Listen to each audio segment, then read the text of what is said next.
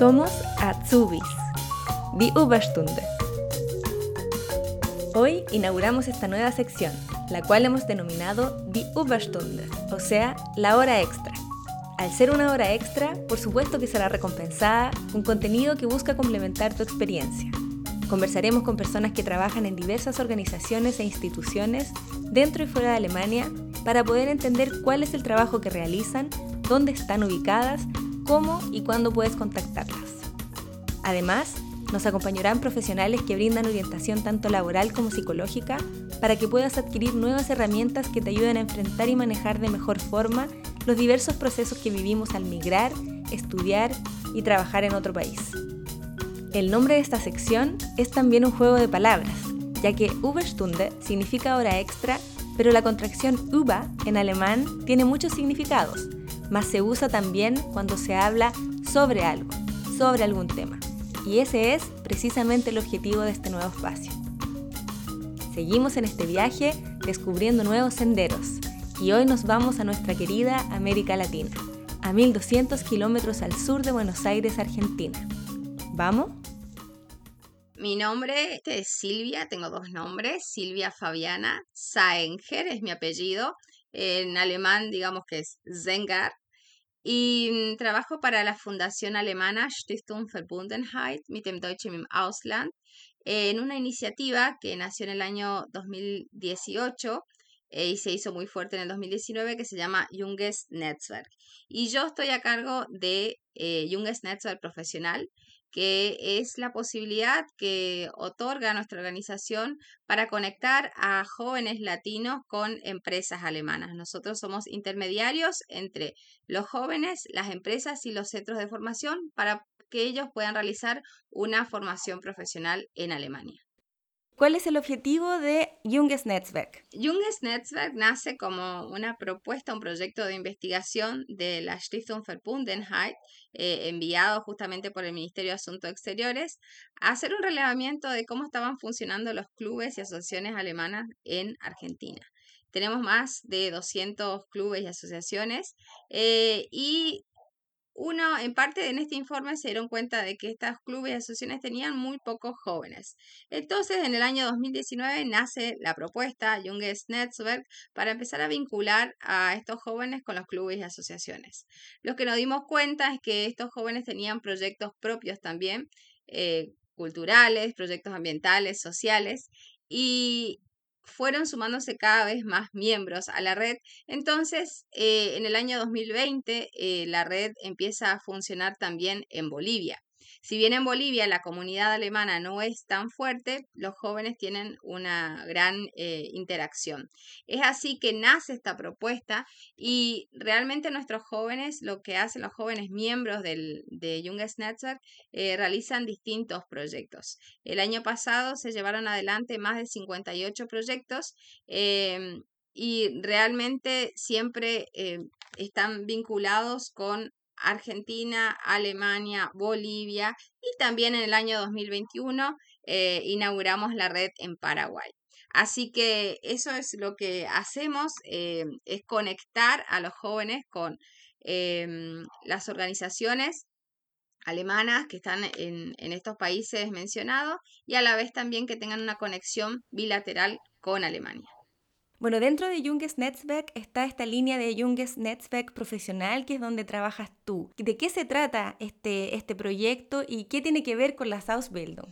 Bueno, este proyecto eh, también eh, se inicia en el año 2020. Em, en realidad en el 2019, cuando la escuela, una de las escuelas de enfermería viene a de Alemania viene a visitar un colegio alemán, eh, voy a mencionar al colegio, el colegio alemán eh, de Villa General Belgrano, en la provincia de Córdoba, en Argentina, eh, viene a visitar y justamente a traer la propuesta de la, de la Ausbildung o la Ausbildung, ¿no?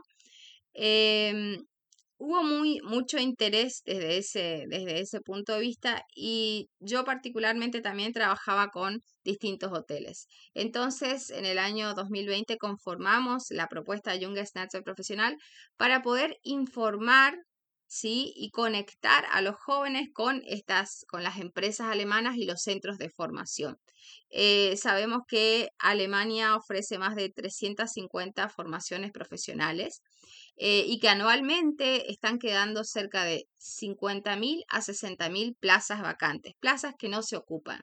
Entonces, Junges Netzwerk Profesional justamente hace este trabajo de conectar a los jóvenes con sus postulaciones a las empresas y centros de formación en Alemania y a la vez también eh, informar sobre eh, la formación dual, porque tampoco es muy conocida. Eh, ese trabajo lo, lo, hicimos en el año 2020, inició en plena pandemia con tres jóvenes que se fueron a Alemania y podemos decir que exitosamente en el año 2021 ya han llegado 16 jóvenes a Alemania. ¿Quiénes pueden participar de este programa? ¿Hay algunos requisitos que tienen que cumplir? del programa puede participar toda aquella persona que esté interesada puede iniciar, porque pasa que muy importante y clave para hacer una formación dual en Alemania eh, es el idioma alemán, ¿sí? Entonces, nosotros necesitamos jóvenes que tengan nivel de B1, B2, C1. Pero, ¿qué pasa con aquellos jóvenes que tienen menos de este nivel? También se pueden postular al programa, pero vamos trabajando con sus postulaciones hasta que alcancen el idioma, ¿sí? Em, es necesario eh, para realizar la formación profesional tener los estudios secundarios finalizados. Pueden participar jóvenes entre 18 hasta 40 años. La edad no es una limitación, pero sí es la limitación siempre está porque las empresas son las que deciden o los centros de formación son los que deciden si las personas participan o no. Entonces decimos 40 años es una edad eh, promedio interesante. Hemos también en algún momento escuchado una, una empresa que decía, mm, eh, tenemos una Tsubi de 56 años. O sea, realmente la edad no es limitante, pero sí nosotros aceptamos entre 18 a 40 eh, años. Pueden también presentarse antes, a los 17, em, pero obviamente pueden iniciar su postulación eh, con esa edad. Pero viajar a Alemania siempre a los 18. Entre los requisitos que me preguntabas, Renata, em, sabemos que hay requisitos que son básicos, ¿sí? Después hay otros requisitos que eh, normalmente son adicionales que piden las, las, escuelas, los centros de formación. Sabemos que también em, cada estado, digamos, federado, sí, eh, tiene requisitos específicos en algunos casos, ¿sí? Lo que nosotros le solicitamos es un em, currículum vitae en alemán. El formato se lo enviamos nosotros para que sea más fácil, ¿sí? Ya tenemos un formato estandarizado. Em, una carta de motivación de por qué quieren realizar una formación en Alemania. Preferentemente esta carta de motivación tiene que estar en alemán, pero también la recibimos en, en español. Tienen que tener su título secundario con el analítico, y esto digo, depende de cada país también cómo vienen estos títulos secundarios. Ese título tiene que estar apostillado y traducido oficialmente. Sí, cuando digo una traducción en alemán, es una traducción pública por traductores que em, son matriculados, ¿sí? Que están matriculados, que tienen esta, porque a veces también nos llegan eh, gente que quiere hacer sola su traducción eh, y no, eso no, no sirve, ¿sí? Em, también em, es necesario presentar eh, un certificado de idioma alemán, de conocimiento del idioma alemán. Como les decía, lo ideal es siempre tener B1 o B2 depende de las formaciones, uno puede postularse con un B1, pero exigen B2. Eso también es importante tener en cuenta. ¿Y por qué el idioma? Eh, y, siempre escuchamos muchas veces, como te comentaba Renata, por ahí vemos en, la página de Facebook que los chicos comentan, ¿puedo hacer con un A2? Sí, pueden, pero tienen que pensar que cuando van a hacer la formación, eh, tienen en alguna formación el contacto día a día, por ejemplo, con clientes, con pacientes, y necesito poder entenderlos. Y a la vez también la parte escolar es una parte técnica eh, y hay vocabulario específico y es difícil, se vuelve difícil. Por eso es importante, más allá del conocimiento o el certificado que ustedes tengan también que se sientan con ese nivel, porque eh, yo en parte soy también docente de alemán y siempre les digo, eh, en muchas experiencias que tuve haciendo cursos de alemán me dicen que hay personas que tienen un nivel eh, B2 pero nunca tuvieron un contacto con Alemania, entonces no tienen, por ejemplo, la parte oral tan desarrollada. Y, por eso es importante, ¿no? Saber que más allá del certificado yo tengo que estar seguro de que tengo ese nivel de alemán. Eh, después de estas, eh, del certificado alemán, una vez que ingresan al programa, también les, solicitamos un certificado de buena salud y un certificado de antecedentes penales, ¿sí? De los últimos tres, no tiene que ser mayor a tres meses este certificado importante. Y más allá, hay algunas empresas que piden otros documentos, sí, que bueno, que ya son específicos, pero estos son los principales que debemos tener para empezar a postularnos para una formación dual, ¿no? Siempre les digo, eh, hemos visto mucho eh, jóvenes que preguntan, qué, cómo, cuándo. Si quieren tomar esa decisión, vayan haciéndolo a poco, vayan haciendo a poco sus traducciones, porque son sumamente eh, necesarias. Una vez que se postulan para la formación dual, todos estos documentos se los van a solicitar. Una vez que la persona ya tiene esos documentos, considerando todo el tiempo que el tema burocrático es lento, ¿qué viene después? Bueno, después de eso, o sea, este proceso, ellos, la gente se puede postular, a nuestro programa Junges Netzwerk profesional sin tener estos documentos después lo puede, lo va, lo va haciendo, ¿no? Eh, pero nosotros después sacamos las ofertas que hay de formación dual. Por ejemplo, hace poquito habíamos sacado la propuesta de un año de, de, de, como una prueba de enfermería, que en realidad es auxiliar en la enfermería, es una formación de un año, eh, justamente pensada para aquellos eh, jóvenes que no tienen tan buen nivel de alemán y lo puedan ir reforzando durante ese año para después poder comenzar la carrera de enfermería de tres años. Eh, son propuestas que surgen y nosotros vamos informando. La gente que se suma a nuestro programa recibe em, mensualmente cuáles son los puestos de formación disponibles. También muchas veces eh, nosotros mismos, o sea, o, yo misma, cuando voy mirando las postulaciones, eh, ya le ofrezco. Por ejemplo, hay gente que se había postulado para enfermería, pero el perfil era 100% gastronómico. Entonces tenemos que pensar, a ver, en una formación dual también es necesario tener a veces experiencias en el área suma puntos. Eso, Renata, me podés corregir si sí o no. Pero si tenés experiencia en el área, por ejemplo, si hiciste algo en el área de salud, seguramente calificás muy bien para enfermería.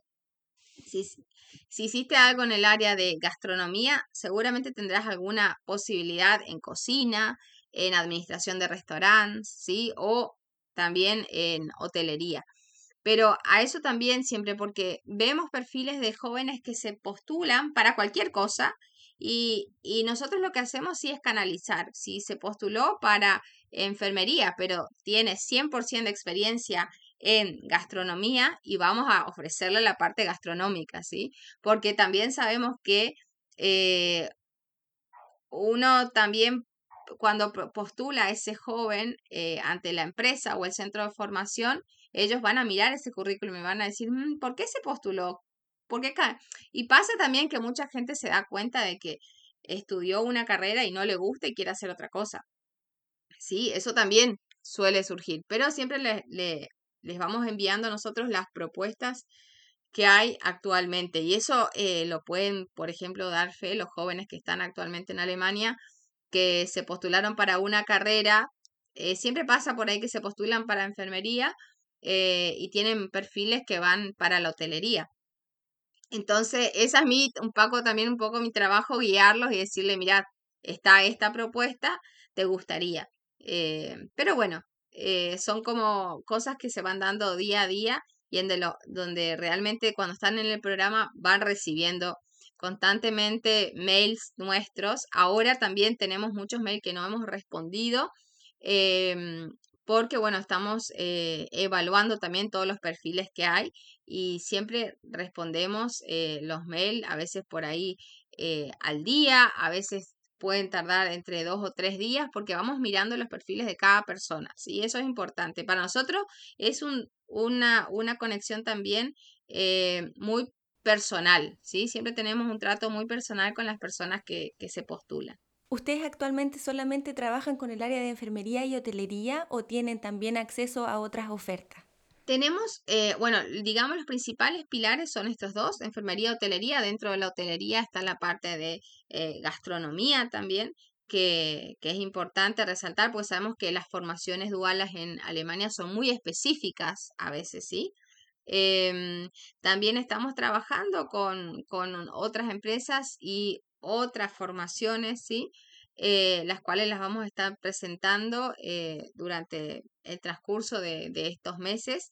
También tenemos asistente terapéutico para personas con discapacidades, eh, que si bien es una rama de la escuela de enfermería, es una formación que dura dos años a dos años y medio, pero para ingresar a esta formación se requiere un año de experiencia eh, comprobable, por ejemplo, en un voluntariado, en un año de opera, haber tenido experiencia con el cuidado de las personas también, porque esta formación es más corta, ¿sí?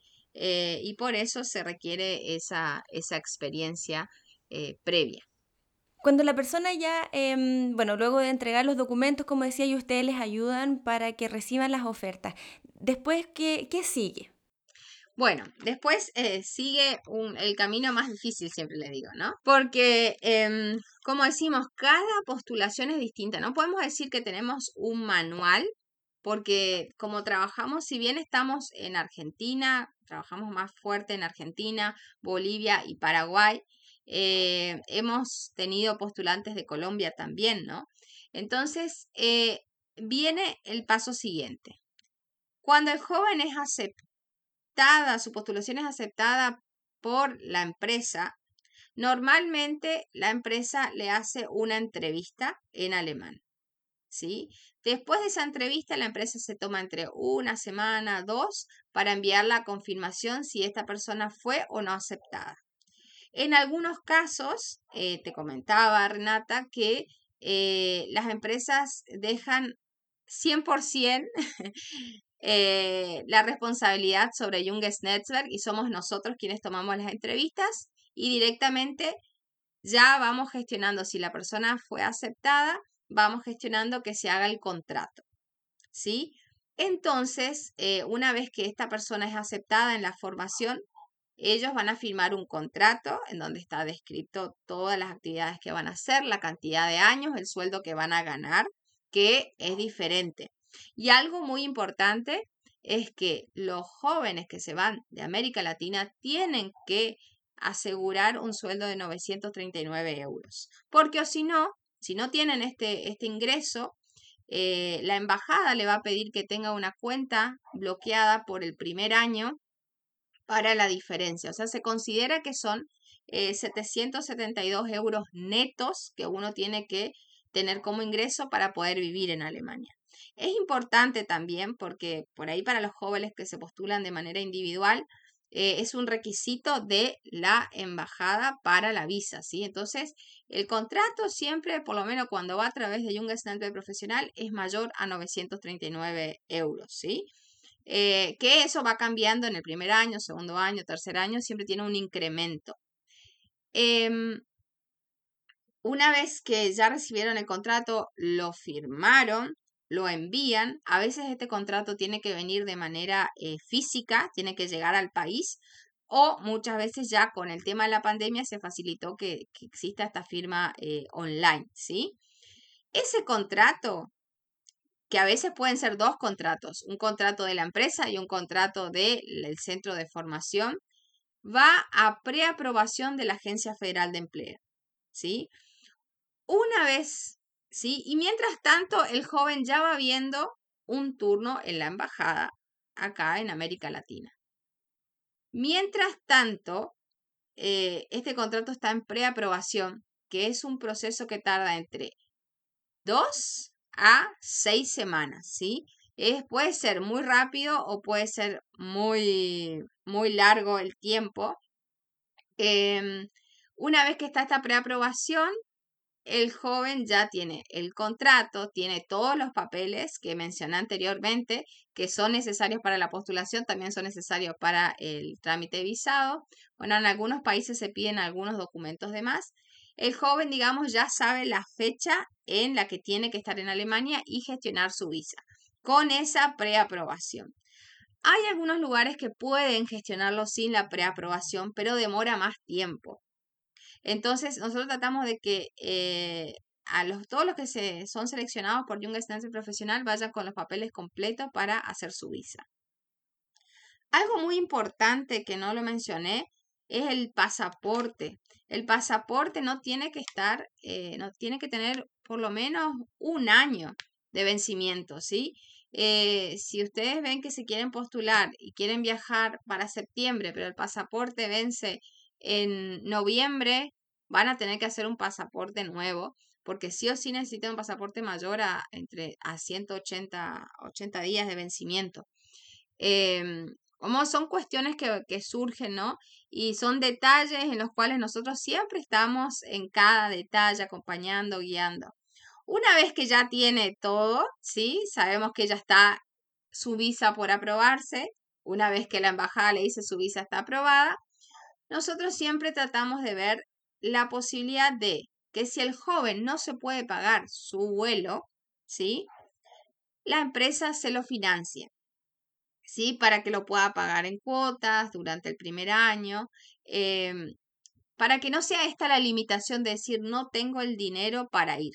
Entonces, otra cosa que necesitan, bueno, es el pasaje y una vez que esté aprobada la visa, también la embajada le solicita un seguro para los, en algunos por un mes o por tres meses, em, que sí o sí tienen que ser activos desde el momento que la el joven sale de acá de América Latina. Después, una vez que llega a Alemania, ya tiene su seguro, pero recién cuando hace su, su famosa Anmeldung, ¿sí? su registro, eh, de domicilio en Alemania, ahí empieza a correr el seguro. Por eso la embajada necesita también que tengan un seguro médico saliendo de aquí, de, un seguro de, viaje que tenga cobertura médica mayor a 30 mil euros saliendo eh, de acá de, de los países de América Latina. Con el tema del alojamiento, ¿eso lo tiene que ver cada persona o ustedes también pueden ser parte de ese acompañamiento? Bueno, en el caso, por ejemplo, de enfermería, el, centro de formación tiene un campus. Entonces los jóvenes pueden eh, tener a un precio muy accesible ir a vivir al campus. ¿sí? Entonces se olvidan de eh, tener que buscar un alojamiento. Este campus es un son departamentos compartidos, son las VG, ¿no? En donde comparten los espacios comunes como la cocina, eh, el baño, eh, y tienen un costo muy bajo que no, suelen superar los 200 euros, ¿sí? Entonces el primer tiempo pueden ir a vivir ahí. En el caso de los hoteles, también los hoteles se encargan eh, de buscar el alojamiento, ¿sí? Eh, tratamos siempre de que la persona tenga ya un alojamiento cuando llega a Alemania, ¿sí? Porque es muy difícil. Y normalmente cabe resaltar que si estamos hablando bien del proceso del tiempo, a veces es como que el contrato empieza el primero y el joven, del primero de septiembre y el joven está viajando el 28 de agosto, porque recién ahí llegó la visa. También nos ha pasado con la pandemia de que el contrato empezaba el primero y tuvieron que viajar y pudieron viajar recién el 10. Eso todo se dialoga siempre, ¿sí? Eh, por eso le digo, es, es bien amplio, eh, si bien es el programa, pero el trabajo que hay entre medio es bastante fuerte, ¿no? Porque suelen pasar estas cuestiones de que los papeles no llegan a tiempo, de que eh, las visas se demoran, pero bueno, el alojamiento es algo que tratamos de que el joven tenga cuando llegue a, Alemania. O sea, el trabajo que ustedes realizan es muy, muy completo desde el comienzo hasta que la persona llega finalmente a Alemania para poder cursar su Ausbildung. Exacto. Este trabajo que ustedes realizan, ¿tiene algún costo para la aplicante o el aplicante? Actualmente em, tiene un costo de 200 eh, dólares porque, porque siempre decimos, si bien era prácticamente gratuito, cuando empezamos a ver la extensión de, del programa y de, eh, también muchas veces eh, tiene que haber una responsabilidad de parte del postulante, ¿no? Porque una vez que ingresan al programa y una vez que ya fueron seleccionados para la, para la formación, es necesario también de que ellos tomen la responsabilidad de que entre medio va a venir un contrato, de que hay que firmarlo, de que si me arrepiento también hay un gran trabajo detrás de todo esto. Entonces, estos 200 dólares no son para inscribirse al programa, ¿sí? Estos 200 dólares son cuando ustedes van a hacer la primera entrevista. Ahí es donde tienen que eh, asegurar. También, ¿por qué? Porque ha pasado de que no se presentan a la entrevista. Y, y, eso también ¿Qué quiere decir? Que dejamos de, a otra persona, o sea, le sacamos el lugar a una persona, que tal vez esa persona podría estar en ese lugar. Entonces, como una responsabilidad, eh, bueno, y por eso eh, tenemos como este, esta cuestión eh, de los 200 dólares, pero que no los tienen que pagar al, al inscribirse al programa, sino una vez que ya son seleccionados para una entrevista. Los convenios actuales que ustedes tienen con las empresas en Alemania, ¿en qué ciudades específicamente se, se encuentran? Sí, están en Baden-Baden, en Bad Herrenalb, que eso es em, la zona de la Selva Negra. Eh, tenemos en Egolsheim, que es Bayern, Baviera. Eh, también. Y bueno, estamos trabajando también en, en convenios en Bayreuth, que también está en Baviera. Estas son actualmente las propuestas que tenemos, que como iniciamos hace poco, siempre le digo, eh, estamos siempre trabajando en ampliar eh, la oferta, pero bueno, también estamos en las zonas que eh, nosotros conocemos y en la fundación, la Stiftung Verbundenheit, está en Bayreuth, ¿sí? Está en el sur, así que por eso también nuestros convenios están en esa zona. Para las personas que no son de Argentina, Bolivia y Paraguay, ¿Pueden acercarse ustedes para tener este acompañamiento y ser parte del programa? Sí, claro que sí. Toda, todo aquel eh, latinoamericano esté en América Latina, esté en Europa también, porque sabemos que hay muchos que están haciendo, por ejemplo, una Working Holiday y, les gustaría, o también que están en Alemania muchas veces. Em, pasa que tenemos algunas postulaciones de jóvenes que están en Alemania y que no consiguen un puesto de formación profesional. Y yo siempre les digo, el secreto está en la postulación. ¿Cómo me postulo? ¿Cómo motivo? Ahí está el secreto de todo. Entonces, em, también hacemos este asesoramiento a, a, los jóvenes, decirlo, a ver, ¿cómo, cómo consigo el trabajo? Eh, porque si yo voy y medio que dudo y demás, no, tengo que, sabemos que la Bewerbung es muy importante. Entonces, esta propuesta es para los jóvenes que están en América Latina y si hay alguno que está en, en Europa, también eh, se, puede, se puede inscribir. ¿Existen alternativas para personas que a lo mejor Em, viven en Latinoamérica, pero no viven en las capitales, ya que sabemos que muchas veces el acceso para aprender otros idiomas, inglés, alemán, casi siempre se concentra en las ciudades. ¿Qué pasa con las personas que a lo mejor nos escuchan de sectores rurales donde no hay acceso a tener clases de alemán, por ejemplo? ¿Pueden eh, pensar o soñar con ir eh, a Alemania a hacer su Ausbildung? Bueno, para esta gente quiero comentarles que yo tampoco vivo en Buenos Aires. Eso es muy importante. Yo vivo a 1200 kilómetros, sé la realidad de lo difícil que es eh, estudiar el idioma muchas veces. Así que hoy con la virtualidad tenemos esta posibilidad también de estudiar en cualquier lugar, en cualquier sector. Lo que tenemos que encontrar es el profesor, ¿sí? O la institución. Si ustedes ven que no consiguen, también nosotros tenemos eh, dentro de los países gente que enseña el idioma alemán y los ponemos en contacto. Eh, que no sea una limitación y es muy importante decir que sí, una vez que tengo que rendir el examen, lo tengo que hacer. Por ejemplo, ahora tenemos eh, gente en Ecuador que no está pudiendo rendir el examen. Bueno, estamos viendo dónde puede, dónde puede rendir el examen internacional para alcanzar el, el nivel B1. Así que no se desanimen. Si están en el interior, eh, y no están cerca de una capital, no importa. El idioma se puede aprender, se puede aprender de manera online. Hay muchas instituciones hoy eh, a través siempre de Somos Atsubis. También siempre hay profes que se postulan, escriban. Eh, y que hoy realmente no es una limitación y cualquiera, cualquiera puede ser. Siempre también es importante la motivación que hay para estudiar el idioma. Y ahí es importante porque siempre dicen el tiempo. ¿En cuánto aprendo el idioma alemán? Bueno, eh, yo quiero decirles que yo estudio casi desde los 12 años alemán y hoy tengo 36 y sigo estudiando. O sea que nunca dejas de estudiar un idioma, pero obviamente ya cuando estás viviendo en el país eh, ya es distinto, ¿no? Pero eh, normalmente hoy pueden hacer cursos acelerados y alcanzar en, en un año y medio el nivel B1, ¿sí? hay gente que lo alcanza más rápido. Eh, hubieron ofertas, por ejemplo, en algún momento del Goethe Institut, en donde tenían que alcanzar en ocho meses el B2 desde cero. Y bueno, y lo han logrado. Obviamente que estamos hablando de estos, son cursos intensivos de ocho horas diarias como un trabajo. Eh, pero bueno, eh, realmente es necesario, sobre todo también, poder escuchar y hablar. No se trata solo de escribir, porque sabemos que en la formación dual el contacto normalmente al 100%, salvo que trabajan en informática, 100% hay contacto con personas todo el tiempo. Y otra cosa también es que, por ejemplo, nos pasa en el sur que hay un dialecto ¿sí? Y el joven se tiene que acostumbrar a eso, ¿sí? También en, la, en el famoso Schwäbisch que hay en, en la Selva Negra, ¿no?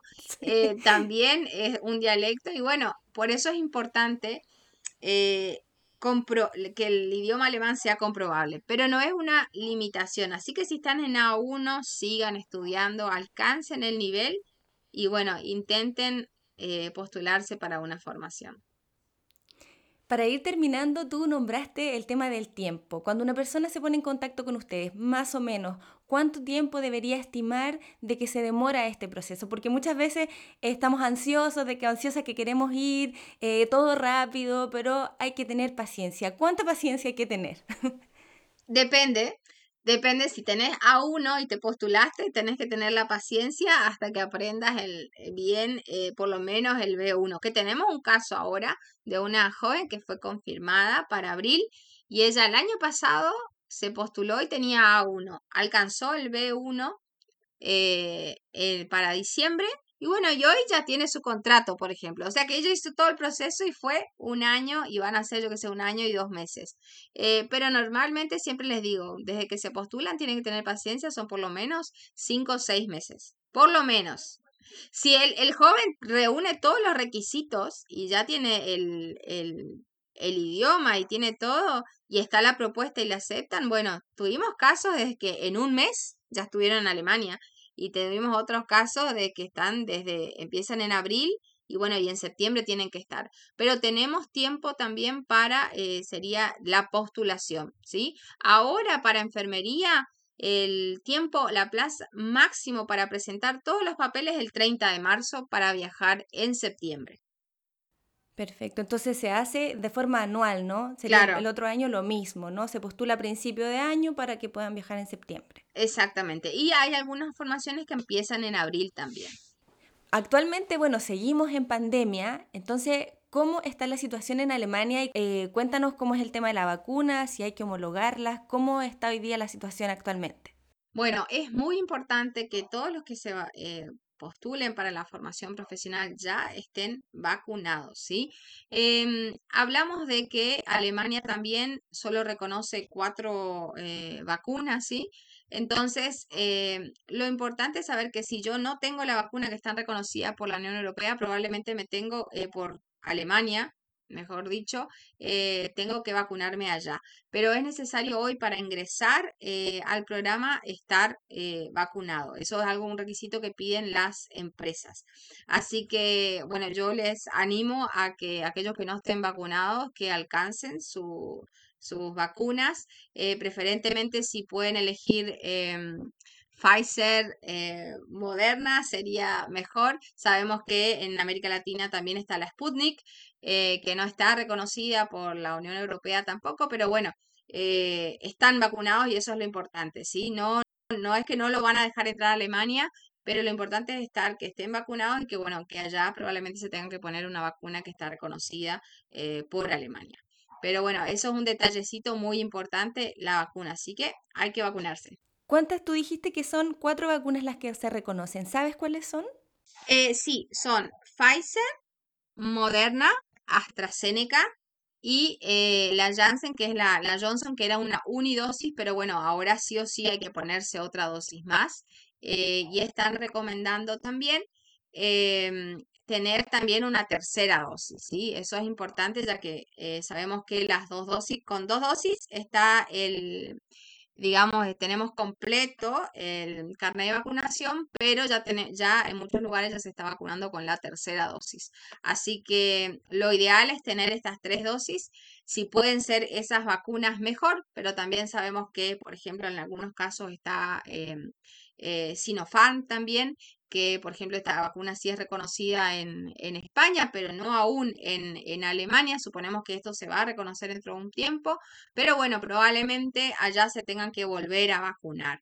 Así que si es que no están reconocidas esas vacunas. Pero bueno, es un detalle que hay que tener en cuenta que sí hay que estar vacunado hoy para ingresar a Alemania, que creo que a Renata a partir de abril la vacuna en Alemania va a ser eh, obligatoria, sea algo que se está tratando. Así que por eso también es importante que tengamos en cuenta, aparte de todos los papeles, la vacuna. Cuando entren a Alemania, ¿les van a pedir ahí el certificado de vacunación o hay que hacer antes un proceso de homologación? Eh, no es necesario hacer un proceso de homologación de vacuna en el caso de la formación dual, ¿sí? Esto puede cambiar tengamos en cuenta que todo cambia, lo que tenga que ver con la pandemia cambia, incluso los ingresos, las cuarentenas, eh, todo cambia. Eh, ahora están muy estrictos también, de nuevo, parece que son 10 días de cuarentena para algunos países, por ejemplo, como Argentina, eh, más allá de que estemos o no vacunados.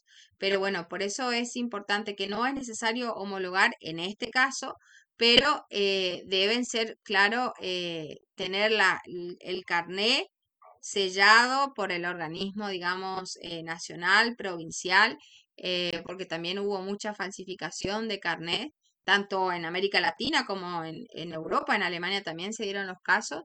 Em, así que es importante eh, esto. No es necesario homologar en este caso, siempre les digo que sea en este caso y que esto también puede cambiar muy importante para que tengan esta información y la consideren porque es probable que esta situación va a seguir así por un tiempo más.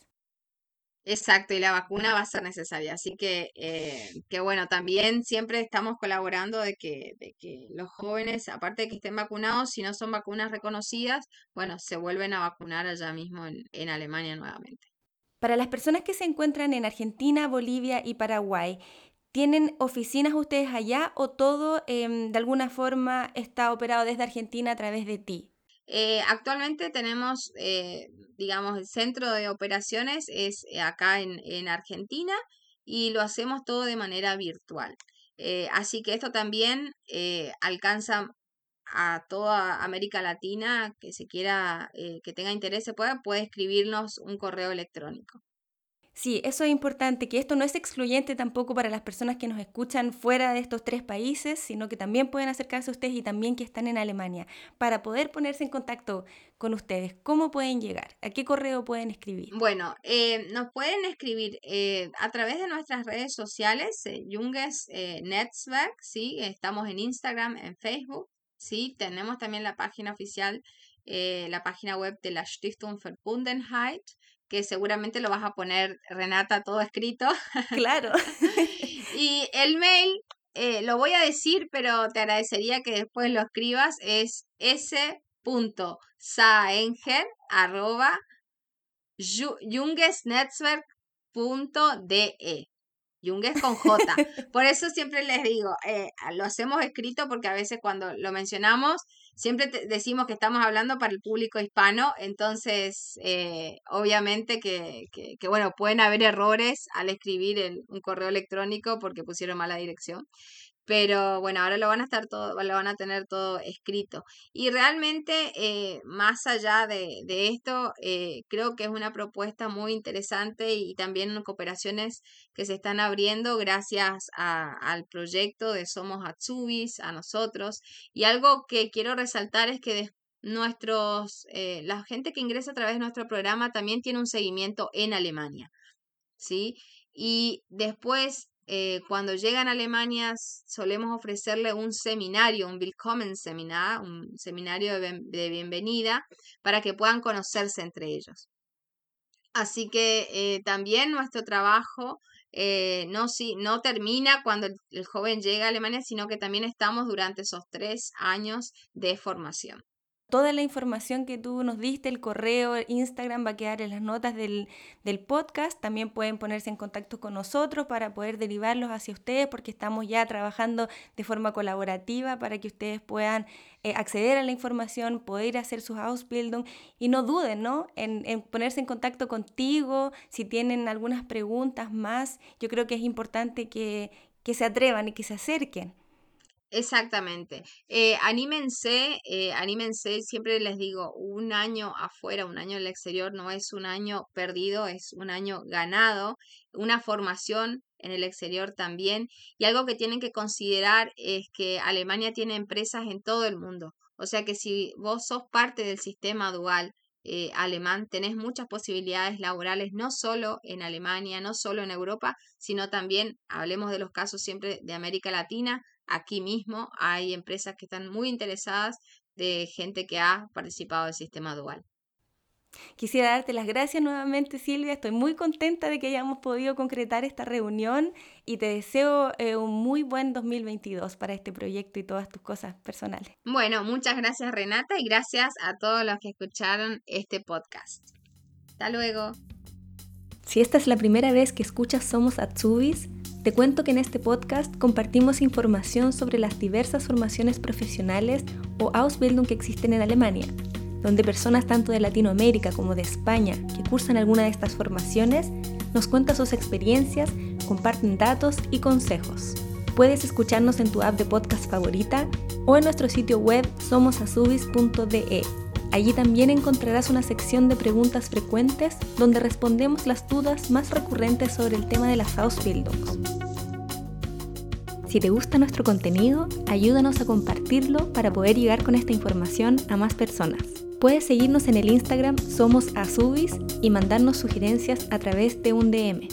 Si quieres más información, puedes entrar al sitio web somosazubis.de. La producción de este podcast es realizada por Michael Schmidt-Fugt y Renata Mesa Poblete.